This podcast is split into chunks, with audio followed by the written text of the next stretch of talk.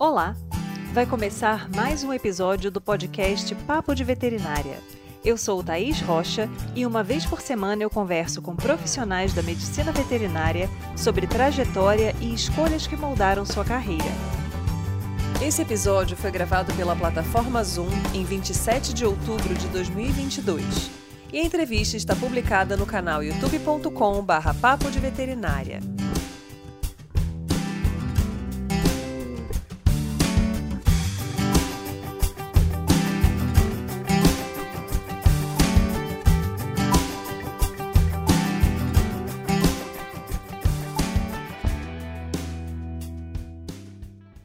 Existem muitas lendas para quem deseja trabalhar em clínica de equinos. Que o mercado é muito competitivo, que mulheres terão mais dificuldade para conseguir uma oportunidade, que é mais fácil para quem já tem vivência com a espécie, enfim. Mesmo com o tempo passando, muitas dessas impressões continuam da mesma forma que há anos atrás. E nossa convidada de hoje, Carla Dantas, vem quebrar o tabu e contar diversas experiências que teve trabalhando com cavalos de esporte de alta performance e depois na área comercial. Carla, como é que foi para você escolher a medicina veterinária? Era aquele sonho de infância ou foi algo que surgiu em algum momento específico da sua vida? Na verdade, sempre foi a, a, profissão que eu sempre quis, sem nem saber o nome dela, sabe? Você queria ser médico de bichinho? É aquele clássico. Estou inserida nesse sonho de infância. E eu não sei muito bem em que momento o clique virou para o cavalo, porque eu não tenho cavalo, eu não fui criada em fazenda, em sítio, nada disso. E para você ter uma ideia, meu primeiro contato pessoal com o cavalo foi na Universidade Rural, quando na primeira semana de aula eu já quis saber onde era o estágio, onde era o hospital de grandes, porque eu queria trabalhar com cavalo. É bem interessante esse perfil, né? Porque alguns alunos acham que para você querer trabalhar com grandes, você já tem que ter uma vivência prévia, né? Eu, eu às vezes, conversando com um aluno, palestra, sempre tem alguém que fala assim: ai, mas eu não sou do cavalo, eu queria trabalhar. Cara, eu também não era, né? Então, não desistam, né? Já é a primeira dica que eu dou, porque eu comecei assim. E aí, quais foram as oportunidades que você foi encontrando ao longo da graduação que te permitiram realmente se inserir na área de equinos? Eu, primeiro assim, quando eu pensei em fazer cavalo, no Rio de Janeiro, a gente, tá aí sabe, porque é minha contemporânea, inclusive, de rural, a gente tem duas universidades públicas, né, com veterinária.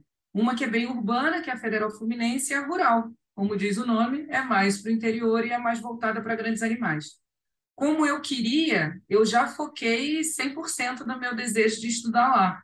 E com isso na cabeça, é, como eu falei, na primeira semana eu já quis saber onde era o hospital de grande, já fui atrás de estágio, até porque eu tinha que saber, né? Vai que eu queria fazer isso tudo, mas chegasse lá, não tivesse a menor aptidão, não, não gostasse do negócio, eu tinha cinco anos para decidir o que, que eu ia fazer da vida.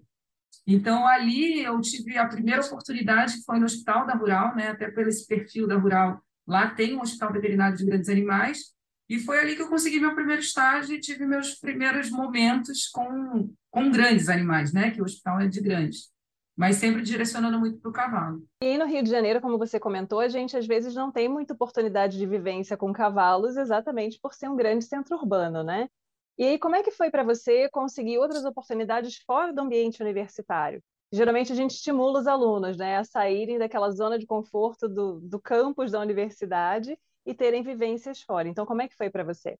É, foi engraçado porque eu, eu fazia estágio no Hospital de Grandes, né, desde o primeiro período, e aí na Rural tinha muito projeto de pesquisa, e tem até hoje, com animais. Né? Hoje eu sei que tem o Selma, tem outras. Na nossa época era um pouco mais fácil, né? Você submetia e fazia os experimentos. E estava tendo um experimento com o cavalo no hospital, eu fui perguntando, fui me informando, fui ajudando, e uma orientada, né, uma, uma aluna da graduação, mas assim, bem de final de, de, de curso, né, de nono talvez, ela comentou comigo assim, ela falou, nossa, é, você é tão... É, você, você leva jeito, né, aquela história do você leva jeito, por que você não procura estágio fora daqui da universidade?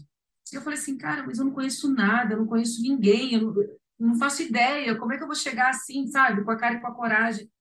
E aí ela virou para mim e falou assim: Olha, eu faço estágio na IPIC e no Jockey. É, e eu estou saindo da IPICA para fazer somente estágio no Jockey, porque eu agora consegui um estágio remunerado, que eu estou formando e tal. vai lá, porque pelo menos a minha vaga eu sei que vai abrir.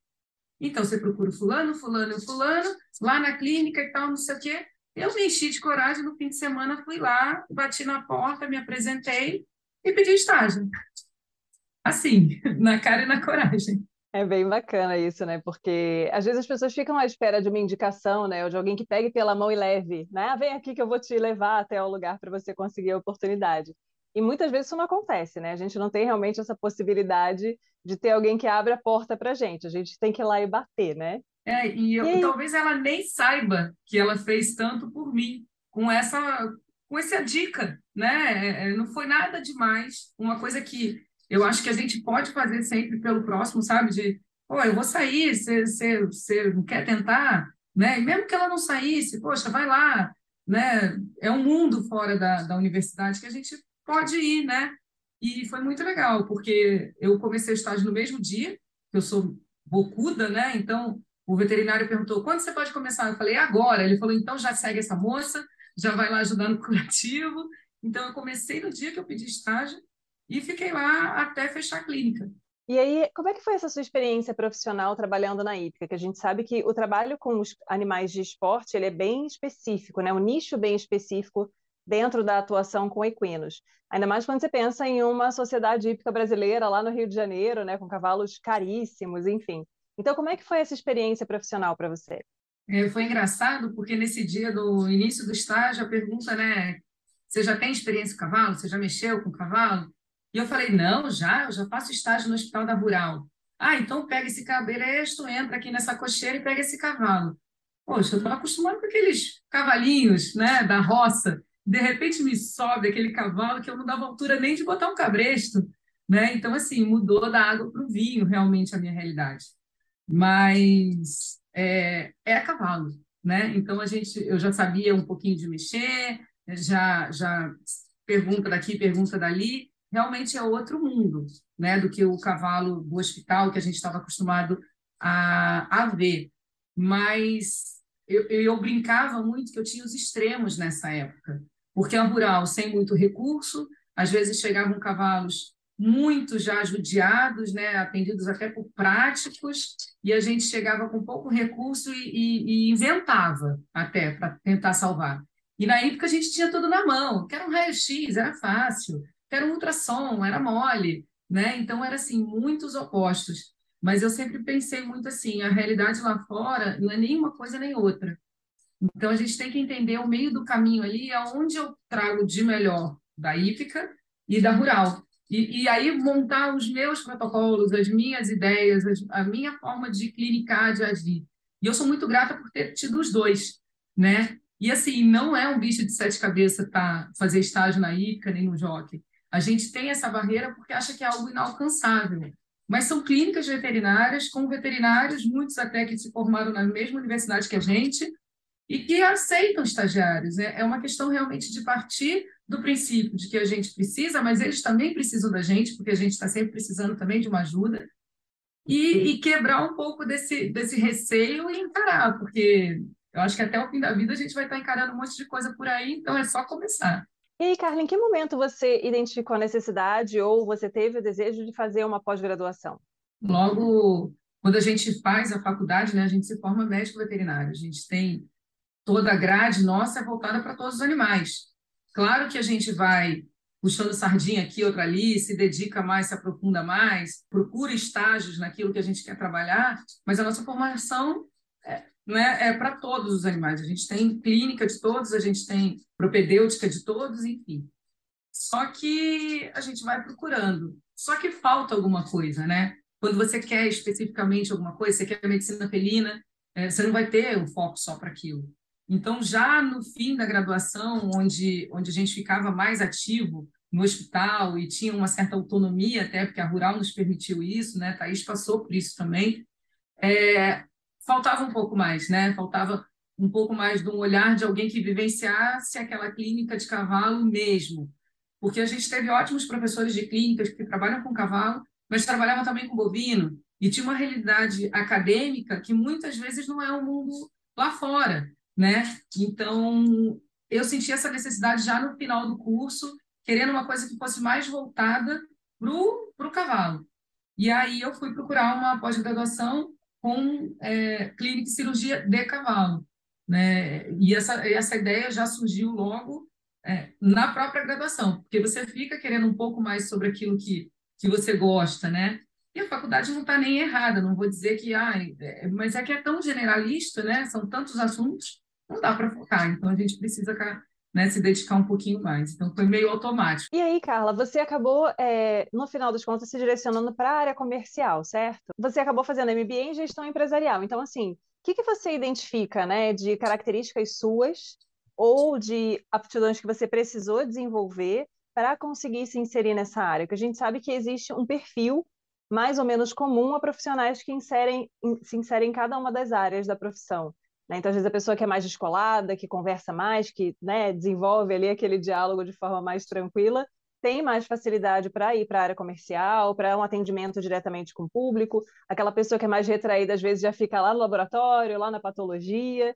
Então, o que, que você identifica é, de características, talvez que sejam até suas, né, inatas, que favoreceram essa sua inserção? É, eu caí de paraquedas né, na área comercial por coisas da vida. A clínica que eu trabalhava fechou, estava com oito meses e meio de gravidez, não quis assumir a clínica, então foi um momento assim de muita mudança na minha vida. E surgiu a questão, a proposta de trabalhar na área comercial. E aí eu falei, gente, mas como assim? Eu não sei fazer isso, né? Eu, eu sei mexer com cavalo, eu sei clinicar.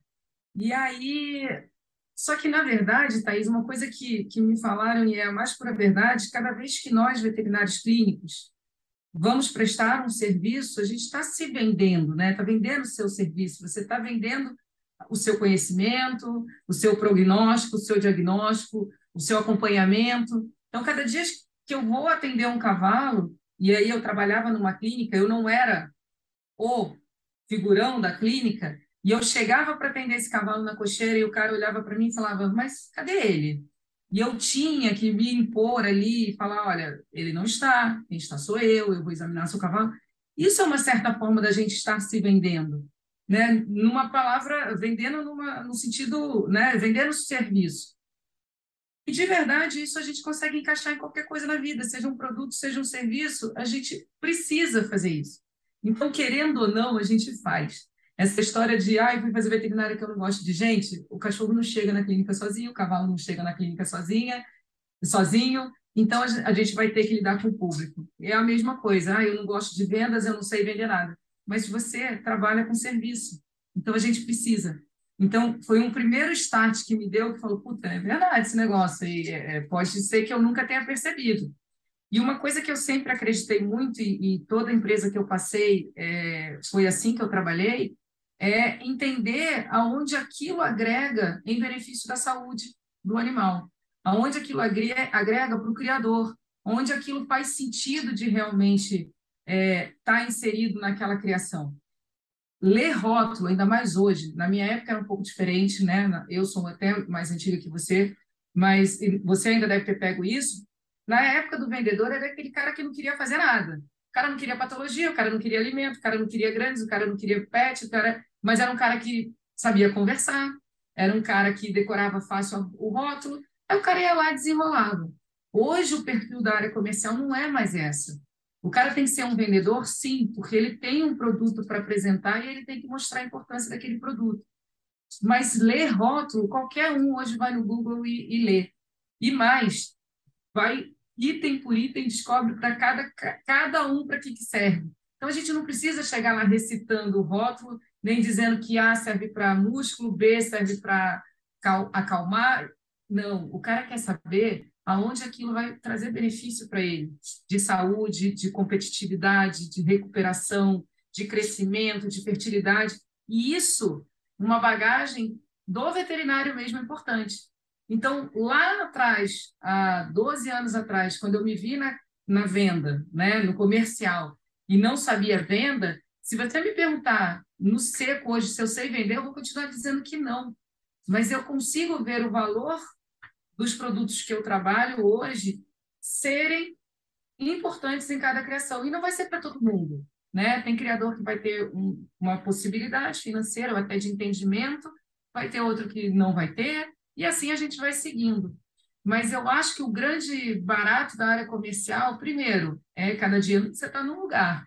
Né? Isso pode ser bom, pode ser ruim. Então, uma pessoa que seja muito apegada a uma rotina, né? o acordar, ir para o escritório e sair, talvez ele fique meio perdido, não se adapte bem.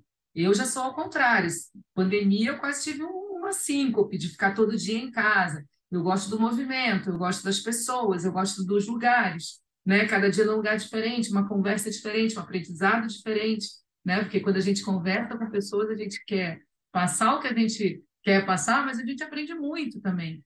Então, ser aberto a isso, acho que é outra, outro ponto importante, a gostar dessa interação, né? O cara que é mais tímido, retraído, ele não quer muita interação com, com pessoas, né?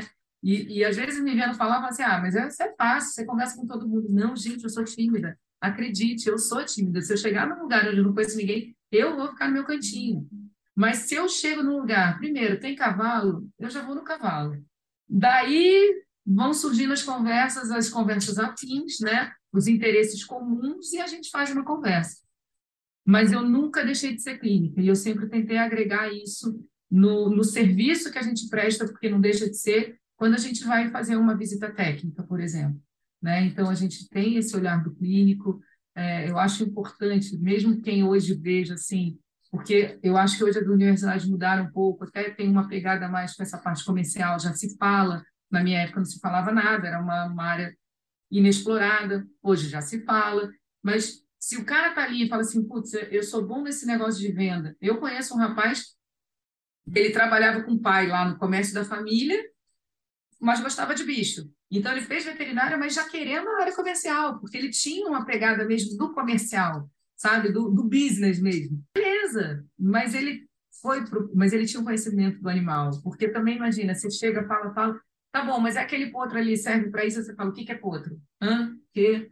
Né? Aí você já perde ali a, a situação. Então, é importante a gente ter também a vivência. Então, cara, faculdade é para isso, fazer estágio, testar, conhecer nem que seja para ter certeza, olha, isso realmente eu não quero, não tem jeito, né? Então é hora de experimentar. E se você tem um, um quê para a área comercial, não esquece a clínica não, porque uma hora esse trato, essa proximidade também vai te ajudar a pelo menos quebrar uma primeira barreira, a ter um assunto comum com aquele cliente que você está visitando, né? Então eu acho que isso tudo agregou muito. Então meu medo lá atrás que eu falei, nossa, não vendo água no deserto, e continuo não achando que eu venda, mas eu sei te explicar por que, que a água seria importante num deserto.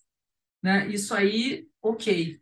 Né? Isso para mim está ok, mas o vender água, se for só esse compromisso, não interessa, eu já fico um pouco mais incomodado.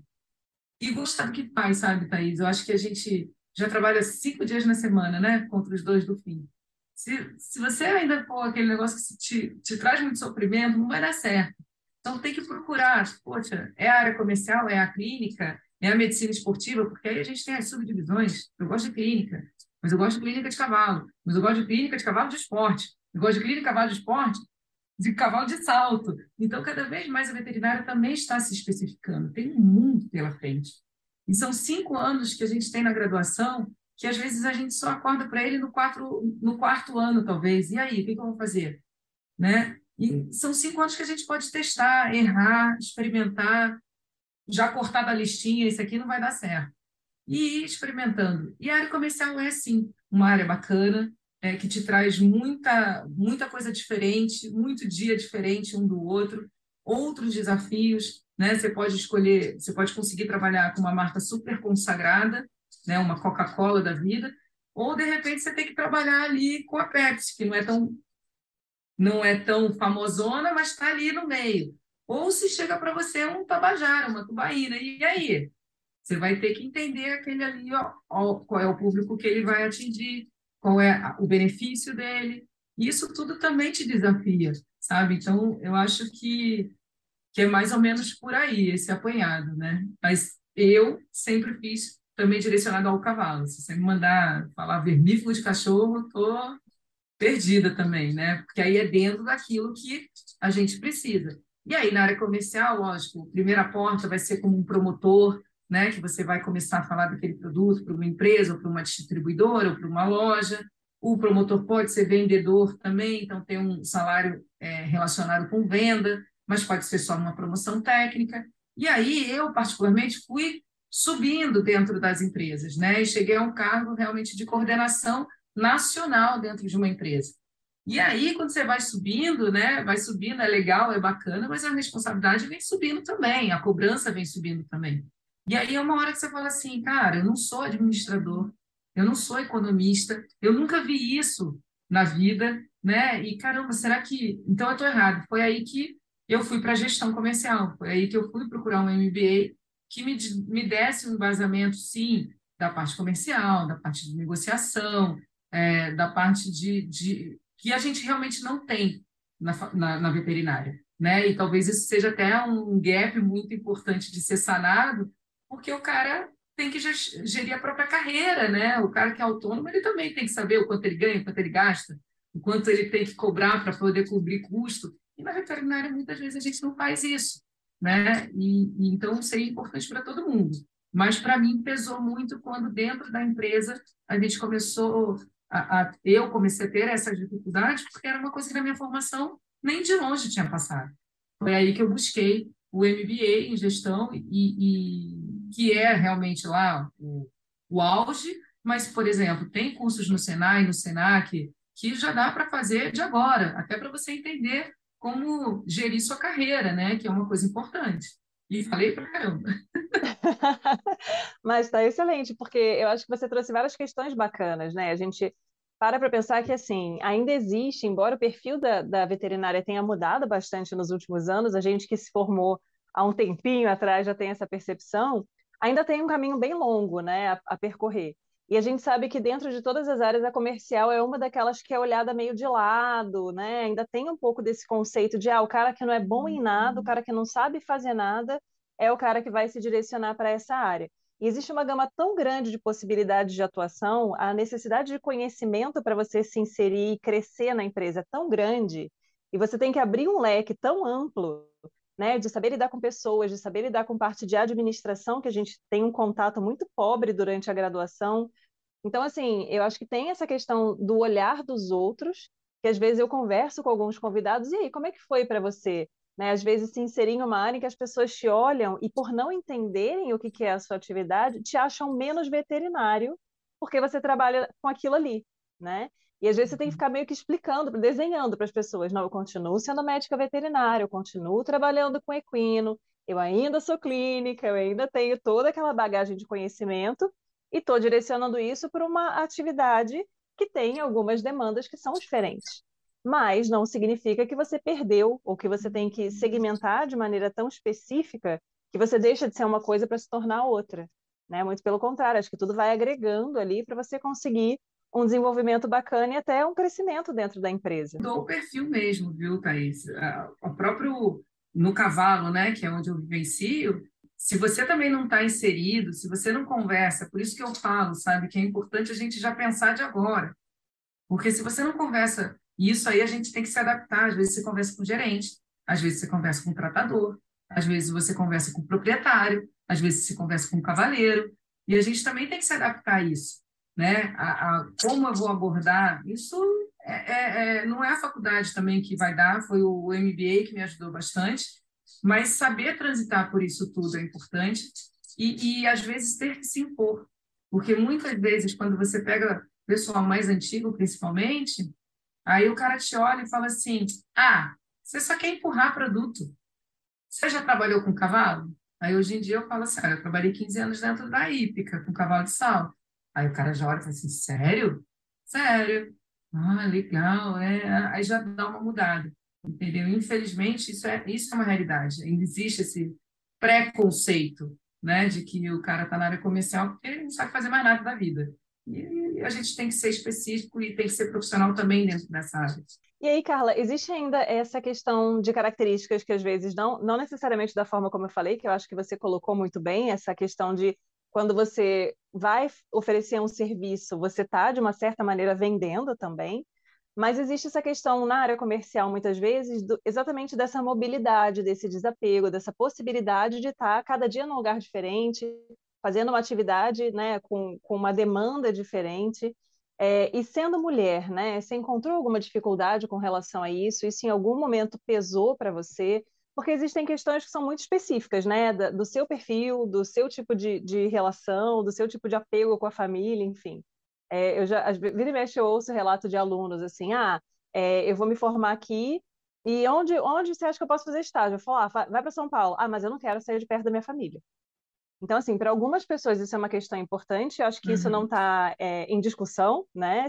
Se é bom, se é ruim, se é importante, se não é, cada um com seu cada um. Mas, assim, a gente sabe que, sendo mulher, às vezes isso tem um peso um pouco diferente. Então, como é que foi para você? É, na verdade, assim, a, a, clínica de cavalo, né, o cavalo em si já, já impunha isso, né? Porque como eu fui trabalhar é, com medicina esportiva, com cavalo de alta performance, com cavalo de salto, esses cavalos viajam em competição muitas vezes e a gente acompanha esses cavalos. Então já era uma rotina para mim na clínica de viagem mesmo. Só que aí, claro, né, primeiro, primeira barreira é você ser mulher num ambiente que é quase 80% é homem. Hoje, o hipismo, até, por exemplo, tratadora mulher, você encontra pouquíssimas. Na Europa, isso é super realidade, se não for mais mulheres do que homens. Né? Porque existe uma questão da mulher tratar com mais apego, mais carinho o cavalo, né? essas discussões todas aqui, culturalmente, não. Ainda é um ambiente predominantemente machista. Então, lá na clínica, você já tem uma primeira barreira, né? Que o cara já olha para você, ah, ela vem, sabe? Tipo, o cara já tem um preconceito de você ser mulher. Mas a questão das viagens, né, já me tirava um pouco de casa. E você sendo solteiro, é fácil, né? Você, você tem pouca coisa que te prenda. Mas eu, e foi para mim, foi um, um, um marco, na verdade, quando eu tive meu primeiro filho, é, foram coisas que aconteceram ao mesmo tempo, aquelas coisas que acontecem, né? Não foi planejado. Como eu falei, eu estava com oito meses de gravidez, oito meses e meio. A clínica fechou porque o, o veterinário para quem eu trabalhava, ele se mudou para a Europa e abriu a clínica dele lá. E eu fiquei. Eu não quis assumir a clínica porque eu não sabia como ia ser quando o meu filho nascesse. Eu não quis essa responsabilidade, porque eu não queria deixar também nenhum cliente na mão. E acabou que quando ele estava com três para quatro, quatro meses, me convidaram para trabalhar numa com venda de produto veterinário. E eu falei, cara, eu não sei fazer isso. Não, mas você conhece muita gente, você conhece os produtos, você já usou. Então, se você me ajudar nesse giro, pelo menos é alguma coisa. Eu já estava doida para sair de casa mesmo, né? Então, encarei isso como, como um novo desafio. E aí, na área comercial, Thaís, eu, eu vou te dizer assim, já é uma área que tem muito mais mulher, né? É, em vários níveis, tanto como promotora, como coordenação, como diretoria, né? A gente tem mulheres em altos cargos de direção em várias farmacêuticas veterinárias. Mas ainda existe, sim, muito uma restrição é, da mulher, de uma maneira geral. Primeiro que você chega sozinha no meio do não sei aonde, é, para falar de produto, tem gente que leva para outro lado, né? Que aí você tem que ter muito jogo de cintura. E aí, como a viagem já era meio rotina, né? Eu brincava em casa e falava assim, tá bom, eu estou viajando bastante pela empresa, mas a outra coisa que eu sei fazer é clinicar. Quer que eu volte a clinicar? Porque aí a clínica é sábado, domingo, feriado, né? Emergência de madrugada. A área comercial é programado. Eu fecho o meu mês eu vou fechar novembro. O que, que eu vou fazer em novembro? Eu te digo hoje onde eu vou estar em novembro. Porque eu já fechei minhas viagens, eu já fechei minha planilha, eu já comprei passagem. Então, também não é uma coisa assim que vai surgir. A clínica é muito mais ingrata com isso, né? Porque a gente, às vezes, programa e dá tudo errado. Porque o cavalo passa mal, vai para a mesa, é, quem ia viajar desiste, quem não ia resolve ir e você precisa acompanhar. Então, é, é uma questão de adaptação. E, e, claro, é muito indivíduo. É, a minha vida, quando eu escolhi cavalo, eu já entendi que ia ser assim. E meus filhos, por exemplo, mamãe está trabalhando. Eu, eu perdi já a festa de escola de criança, é, almoços de Natal, por conta de estar na clínica trabalhando, por emergência, né? A gente sabe quando é que dá emergência em cavalo. Feriado, dia santo, Natal, porque o tratador também quer sair fora e às vezes dá uma vacilada lá e é quando tem emergência. Já aconteceu isso tudo. Na comercial é muito mais programado. Né? Olha, semana que vem eu vou estar fora. Beleza, então organiza a vida. E para mim isso sempre foi muito tranquilo. É lógico que você tem que estar junto com quem entende isso. e não é todo mundo que entende também, né? Mas é, é, uma, é uma escolha. Não é fácil, mas também não é impossível, né? É uma questão de realmente se adequar e, de novo, né? Sem querer ser tão poeta, mas, de novo, é o que te faz feliz. Adianta você ter esse perfil, ter esse desejo, gostar de fazer isso, mas, de repente, ficar 24 horas no, na frente de um computador e todo dia em casa, e isso aí vai te apagando, né? Às vezes é, é melhor você ficar na correria, né? Perder uma coisa aqui, outra ali, mas dentro de uma negociação, né? Aí tudo na vida é negociação, né? Eu não vou ali, mas no outro fim de semana eu tô. E, e se adaptar, é realmente entender o teu benefício, né? A tua felicidade, a tua satisfação.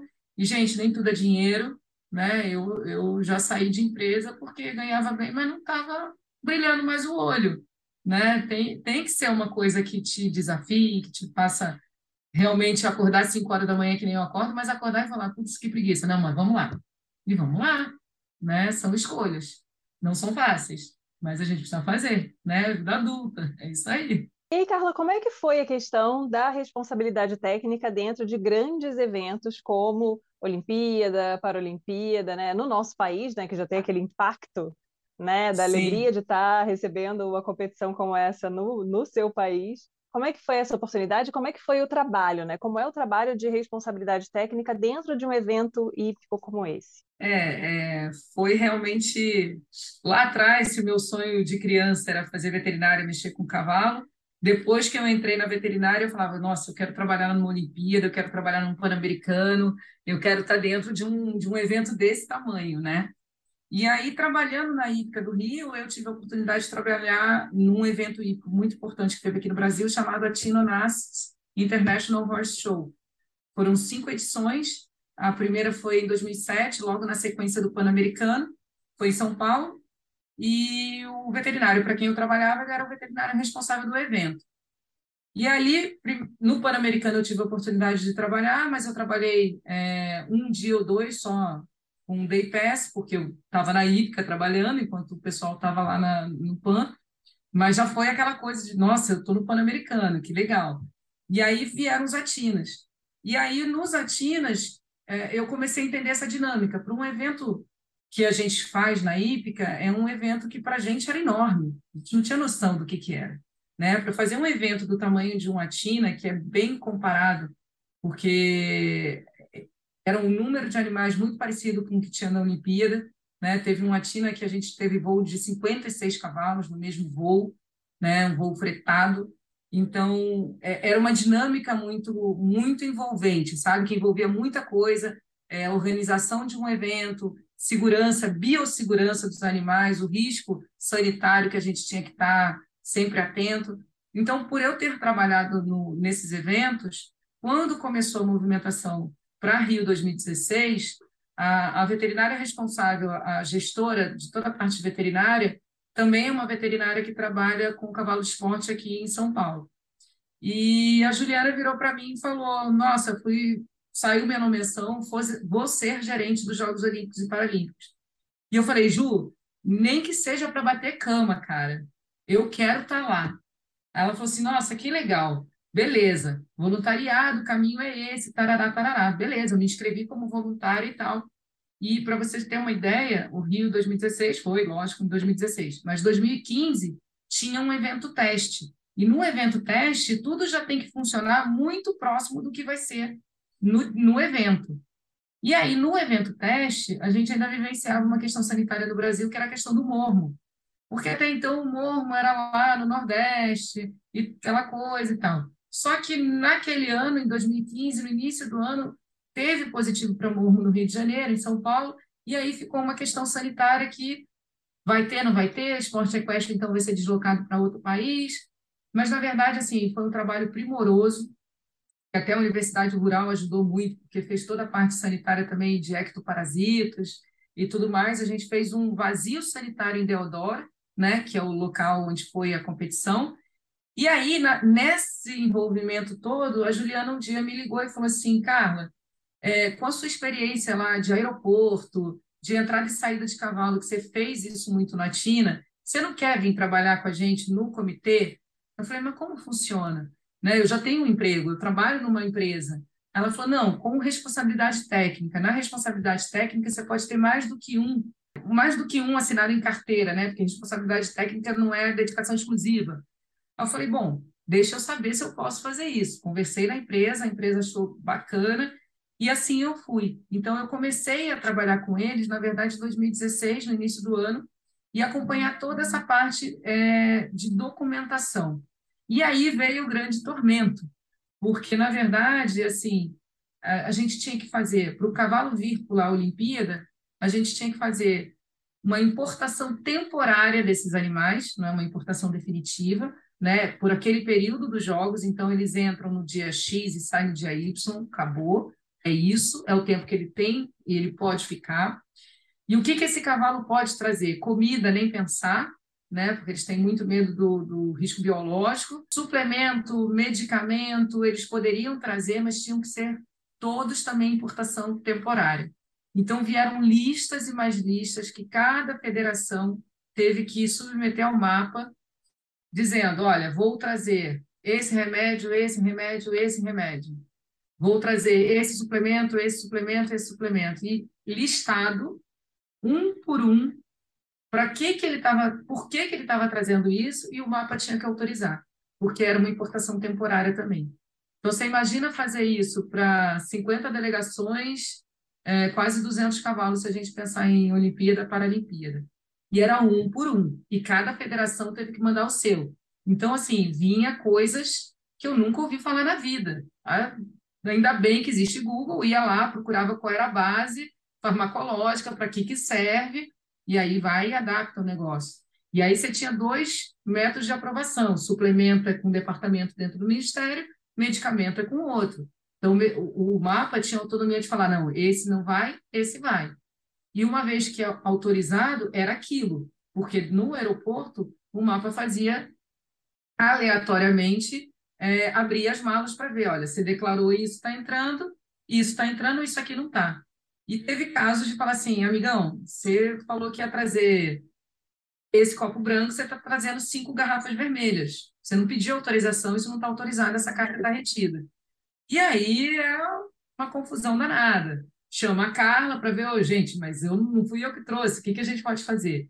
Então, assim, é, foi um desafio danado, porque foi no ano que a, a Rússia estava passando por muito problema de dopagem, os atletas, e exatamente o comitê russo me mandou todos os medicamentos em russo, porque era uma obrigatoriedade, a bula tinha que vir ou em inglês ou em português, né, que a gente sabia que não, mas minimamente em inglês ou espanhol. E os caras mandaram todas as medicações em russo, sabe? Então, você pegava um frasco, assim, a gente que conhece o Banamini, era Banamini, era muito parecidinho a caixa, mas eu não podia chegar e falar que era e autorizar, porque em russo. O alfabeto nem é uma coisa que é familiar para a gente. Oh, não, meu amigo, essa carga tem que ficar retida.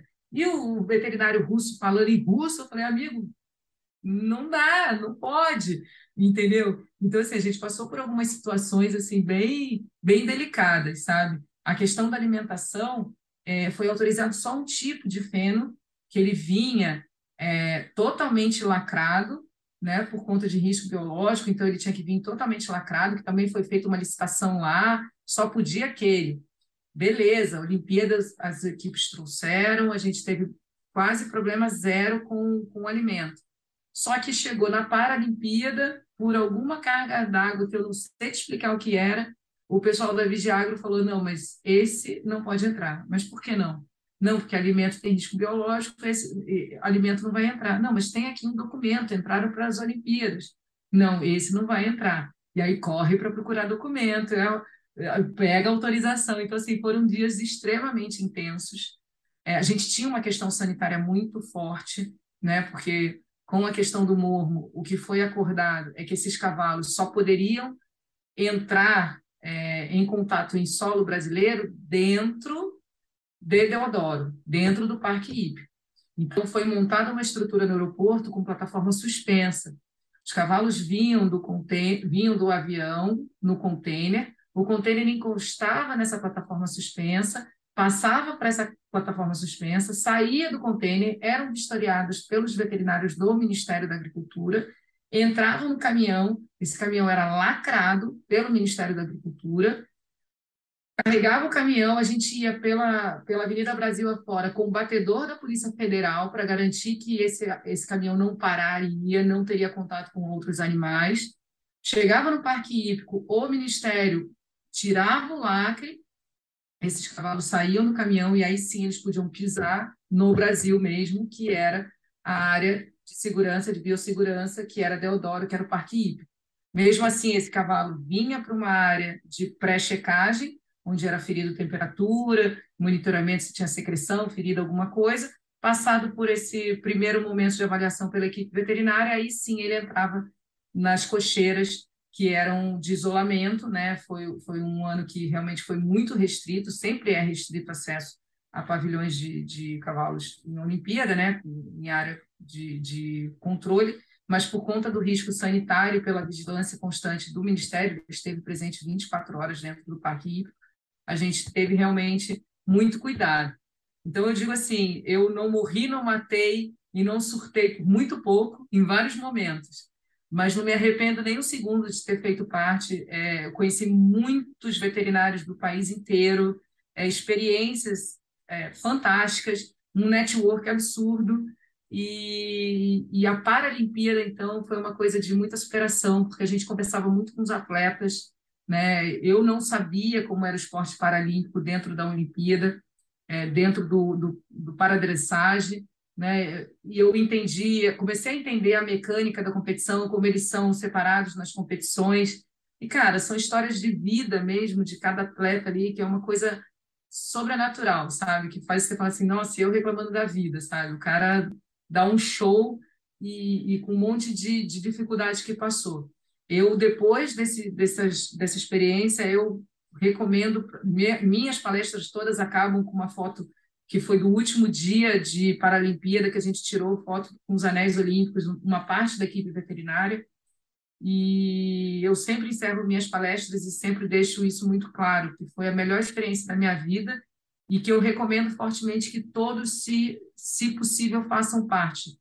É voluntário, eu fui voluntária, no final das contas, eu entrei como oficial, como RT, mas a minha expectativa desde o início era estar dentro de um evento desse, porque só o que você vivencia é, é diferente de qualquer outra coisa, só de estar lá é muito bacana, e é possível, sabe? Não é uma coisa sobrenatural. Ano que vem, o Pan-Americano é no Chile, dá para você organizar uma ida. Vai lá, passeia um pouco, fica dois, três, uma semana. Eu sei que todo mundo trabalha, que às vezes, né, os ferradores, por exemplo, eles falavam muito, que foi uma dificuldade, foi um gargalo muito grande na Olimpíada, foi ferrador, porque eles tinham que parar de ferrar, deixar de trabalhar e ganhar o seu dinheiro do dia a dia para ficar num voluntário é, dentro de um parque hípico, né? Então é difícil, foi muito difícil. Mas por outro lado, tem ferrador lá que eu conheci que até hoje me, me salva de um monte de coisa, né? Porque são ferradores do Brasil inteiro